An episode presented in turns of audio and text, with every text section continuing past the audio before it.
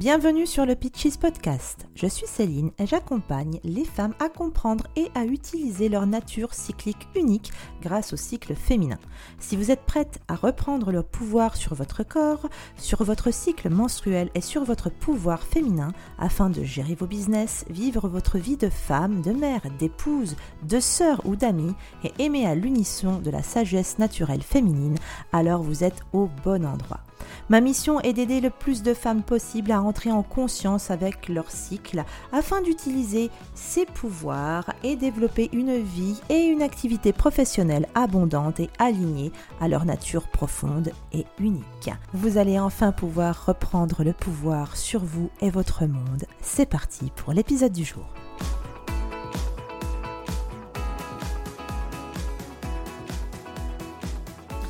Bienvenue dans l'épisode de la saison 4 du Pitches Podcast et pour également ce quatrième euh, épisode du défi J'envoie de l'Académie du podcast avec Marco Bernard.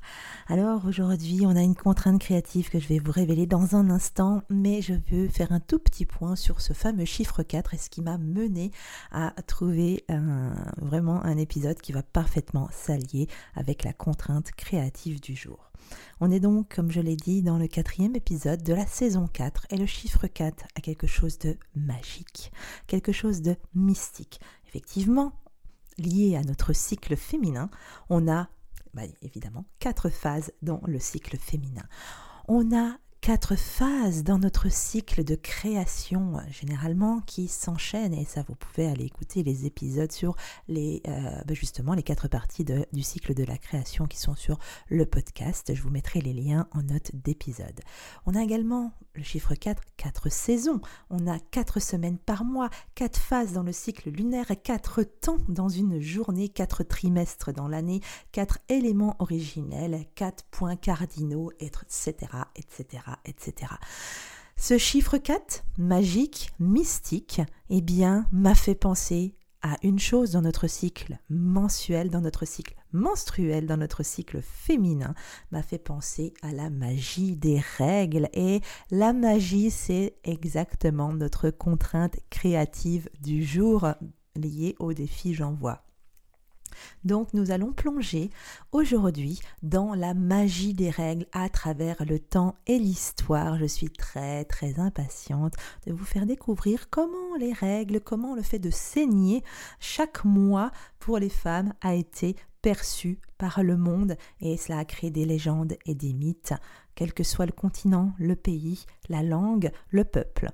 C'est assez fabuleux. Alors c'est parti pour un instant de magie. Ce petit effet sonore fait également partie de la contrainte créative du jour. J'avoue, je n'en mets jamais parce que ça nécessite énormément de montage de ma part et je suis un petit peu, non pas feignante, mais partisane d'en faire le moins possible pour être efficace. Mais je respecte la contrainte créative et c'était assez rigolo de devoir insérer cette, ce petit effet sonore dans cet épisode. Alors revenons-en au sujet du jour, la magie des règles, la magie des menstruations à travers l'histoire et le monde. Eh bien commençons par une autre introduction rapide aux règles, juste pour que nous soyons toutes sur la même longueur d'onde, pardon. Qu'est-ce que la menstruation exactement? Alors, eh bien, j'espère quand même que vous savez ce que sont les règles. C'est bien entendu euh, le fait, la menstruation, c'est le fait d'avoir vos règles. C'est lorsque l'utérus d'une personne perd la muqueuse, perd l'endomètre qui s'est construit tout au long du cycle à l'intérieur eh euh, du, de l'utérus. Il perd sa euh, muqueuse, l'utérus, et il est cet, cet, endomètre, cette muqueuse est conçue pour amortir le amortir. Oui, pour amortir et euh, également envelopper l'ovule fécondé. Il sort donc cet andromètre, cette muqueuse euh, est expulsée s'il n'y a pas eu fécondation par le vagin euh, au cours de ce qu'on appelle donc les règles pendant quelques jours. Cela arrive en moyenne une fois par mois et la plupart des personnes qui ont leurs règles l'ont en moyenne 500 fois au cours de leur vie, ce qui représente en moyenne également 2500 jours de votre vie si vous avez eu vos règles un jour, donc dans votre vie au total. eh bien, ça fait à peu près, euh, si les calculs sont pas trop mauvais, 6,8 années de règles dans une vie de femme. Je trouve ça absolument euh, incroyable. Euh, et c'est vraiment notre compagnon régulier, celui qui nous accompagne du jour où on est, où on rentre dans cette maturité, jusqu'au jour où on en sort. Mais pour autant, et avant la période de menstruation, et après, nous restons des femmes où le cycle continue et nous guide tout au long de notre vie, du moment où nous naissons jusqu'au moment où nous, nous, euh, où nous quittons cette terre.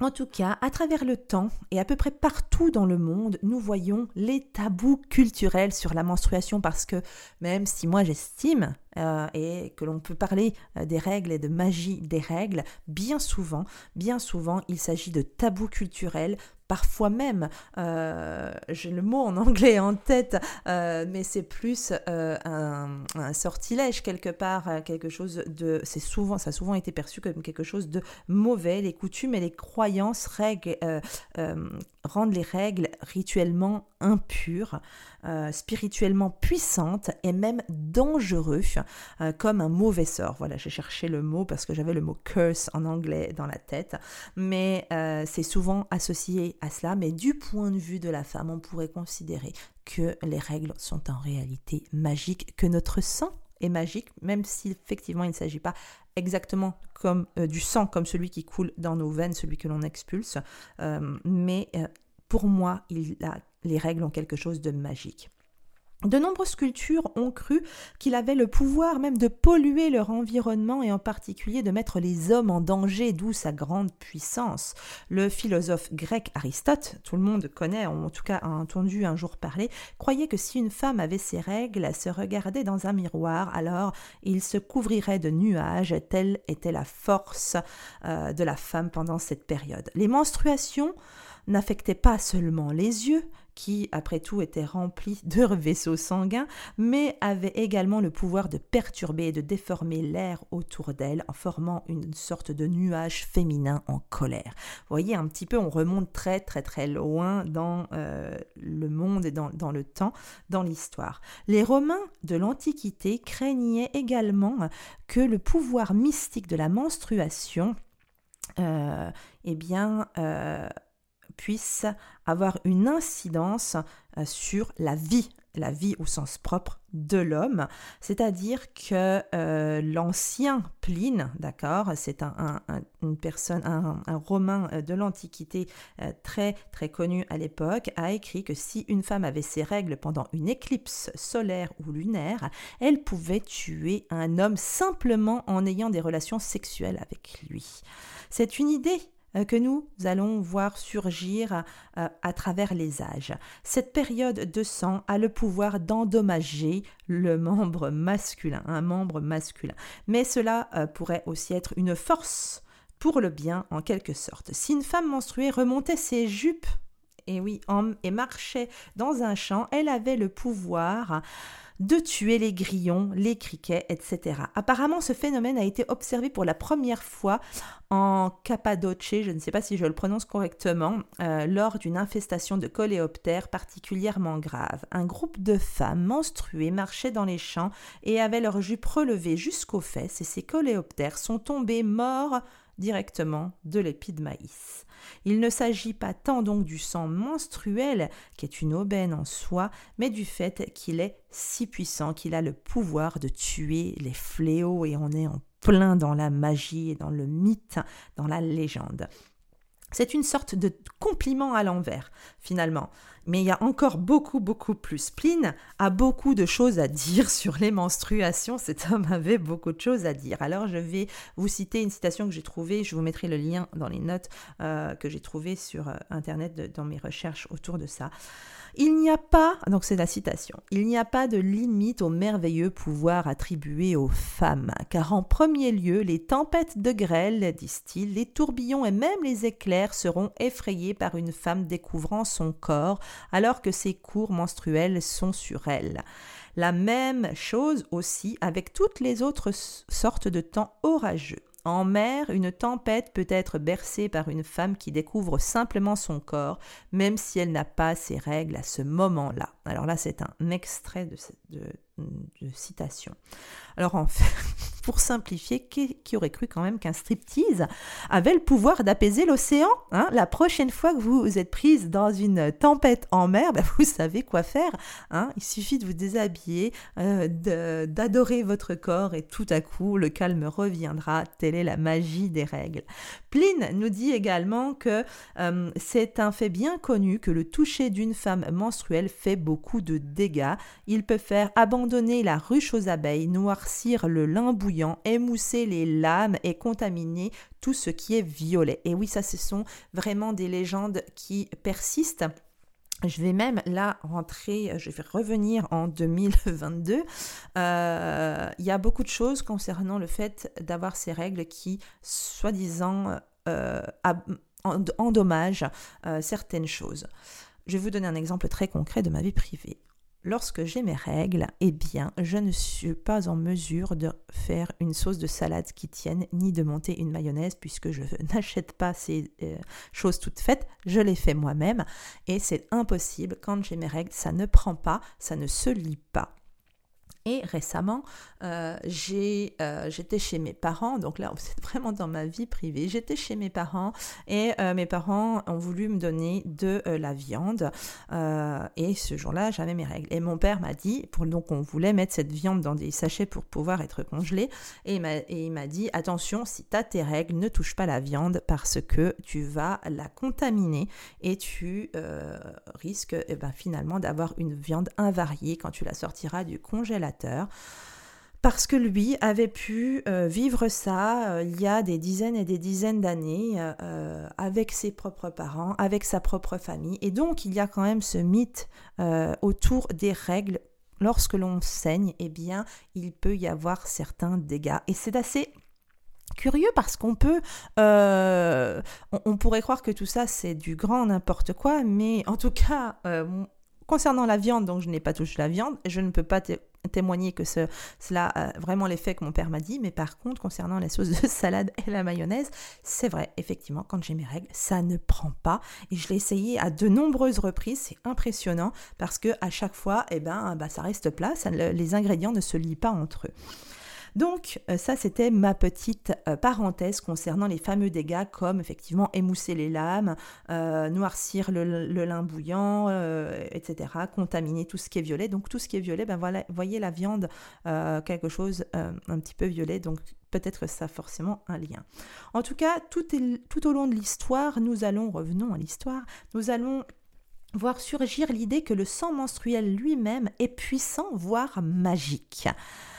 Même ses propriétés sont presque toujours sinistres, effectivement. Dans l'Égypte ancienne, le sang menstruel était considéré à la fois comme une source de bien et de mal. Alors, qu'une inscription au temple d'Ator dit qu'un dieu répertorié parmi ses chefs n'aime pas une femme menstruée parce qu'elle est grossière, le sang menstruel était également considéré comme un médicament. Il a été ajouté à toutes sortes de médicaments, d'onguements et de baumes. Pardon. Euh, un rouleau de papyrus suggère même que si une femme avait ses seins tombants, par exemple, étaler du sang menstruel sur eux améliorerait les choses, donc les ferait remonter. Même si notre ami Romain Pline, notre ami de tout à l'heure, doit admettre que, euh, aussi funeste soit-il, le sang menstruel a des applications potentiellement utiles, eh bien, euh, surtout, il agit, il s'agit avec lui de pouvoir briser des sorts. Une autre chose universelle reconnue et que je suis prêt à croire avec le plus grand plaisir le fait que si euh, les montants des portes ne sont pas touchés, euh, que par le liquide menstruel, tous les sorts des magiciens seront neutralisés. Voilà ce que Pline a également écrit. Il est logique donc que le sang menstruel soit souvent lié à la magie. À une époque, où nous ne comprenions pas grand-chose au fonctionnement de notre corps, tout cela semble vraiment, vraiment magique. Il est unique par rapport aux autres formes de sang, il ne coagule pas comme une blessure, il ne peut pas être étanché, il arrive et il part selon un horaire régulier et est généralement associé à un sexe particulier. La période a également longtemps été liée à la lune. Étymologiquement, parlant, le mot menstruation vient du mot latin menstruare de menstruus signifiant mensuel qui vient lui-même de mensis ou lune. Il a été associé à la lune pendant plusieurs générations et cela a du sens étant donné qu'il fonctionne sur un cycle mensuel, d'accord? Les divinités lunaires d'ailleurs sont presque toujours représentées comme des femmes. Dans la mythologie maya, L'histoire d'origine de la menstruation vient de la déesse de la lune, dont le flux mensuel lui a été donné comme punition pour avoir couché avec le dieu soleil alors qu'on lui avait dit de ne pas le faire. Franchement, comment elle a pu se le permettre, voyons. Son sang était stocké dans 13 pots, et oui, où il se transformait en serpent, insectes, poisons et myriades de maladies utilisées comme ingrédients dans des potions des potions magiques bien entendu. De nombreuses cultures à travers le monde considèrent les menstruations comme un moyen de rendre une personne plus puissante. En Amérique du Nord, les Cherokees croyaient traditionnellement que le sang menstruel donnait aux femmes des pouvoirs spéciaux qui leur permettaient de détruire leurs ennemis. Euh, le sang rend euh, la femme puissante, d'accord Il lui donne des pouvoirs spirituels, mais cela signifie également qu'elle pourrait devenir un danger pour le monde en général. Et là, on a déjà un mini indice de pourquoi les règles sont devenues tabous au fil du temps, parce que elles sont trop empreintes de puissance et de pouvoir, et on aurait pu oh, tout à coup détourner, dérober, souffler, s'emparer du pouvoir des hommes. Ouh il n'est donc pas courant, euh, pas courant, il n'est donc pas surprenant. Oui, j'ai beaucoup écrit, beaucoup scripté cet épisode, c'est pour ça que vous m'entendez euh, parler de cette manière-là, euh, parce que je voulais vraiment rien louper sur toutes les recherches que j'avais pu faire autour de la magie des règles. mais en tout cas, il n'est donc pas surprenant que dans de nombreuses cultures, celles qui ont leurs règles, les personnes, les femmes qui ont leurs règles, elles soient isolées de la communauté pendant leur, cette période du mois. Elles sont envoyées dans des huttes pour attendre la fin des règles. Cela a été décrit comme une sorte de prison d'époque, mais des études anthropologiques suggèrent que cet isolement n'est pas toujours punitif, bien au contraire. Ces huttes ont également servi d'espace de repos et de réflexion, d'artisanat et de lien, et de rupture avec les exigences domestiques. Donc, on est en plein dans le repos de ce fameux vide fertile dont je vous parle très très très régulièrement.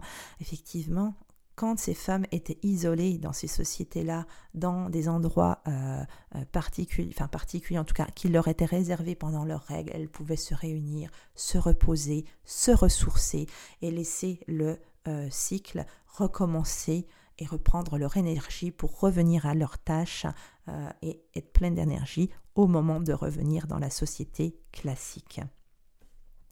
En tout cas, dans certaines communautés euh, de l'Hindoukouche, euh, euh, a vraiment, on peut comprendre que c'est comme une sorte de clubhouse quelque part, hein, qui est entièrement féminin. C'est une sorte de grand, de grande maison menstruelle. Hein. Il y a les bachalis. Le bachali, c'est la grande maison menstruelle de la communauté de l'Hindoukouche. Elle est même euh, comme, considérée finalement, euh, cette fameuse maison menstruelle, comme un endroit saint. C'est un espace secret et vénéré. Certaines cultures, euh, à l'inverse, ne voient ni bon, ni de bon, ni de mauvais, mais ils ont reconnu le pouvoir puissant des menstruations. Chez les Beng d'Afrique de l'Ouest, les femmes ne sont pas censées se lancer dans les cultures non pas parce qu'elle pourrait nuire à la récolte, euh, car mélanger la fertilité biologique avec la croissance des légumes pourrait en fait gâcher leur propre procréation. Donc comme elles ont besoin, euh, comme dans cette culture, euh, la procréation est quelque chose de mis en avant, de vénéré et d'absolument sacré, eh bien elles ne peuvent pas pendant leurs règles aller également faire de la culture dans les champs pour ne pas troubler leur cycle euh, et laisser toutes les chances à la procréation au prochain cycle euh, qui arrivera. Dans le monde euh, non occidental, il existe de nombreux rituels entourant le premier saignement d'une femme qui le reconnaissent et le respectent. Effectivement, c'est très très très célébré. Traditionnellement, par exemple, chez les enceintes en Afrique, les filles qui ont leurs premières règles sont célébrées, assises sous un parapluie royal elles reçoivent des cadeaux. L'euphémisme est souvent utilisé pour dire à une reine mère asante qu'une fille de sa communauté a eu ses premières règles.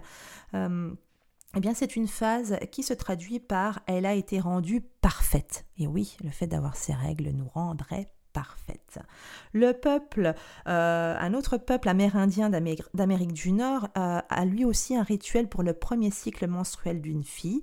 Elle jeûne après avoir mangé des fraises pendant une année complète, euh, ce qui marque sa transition de l'enfance à l'âge adulte. C'est le moment d'apprendre la sagesse des femmes plus âgées de la communauté et de se connecter à ses ancêtres. C'est un lien entre le futur et le passé.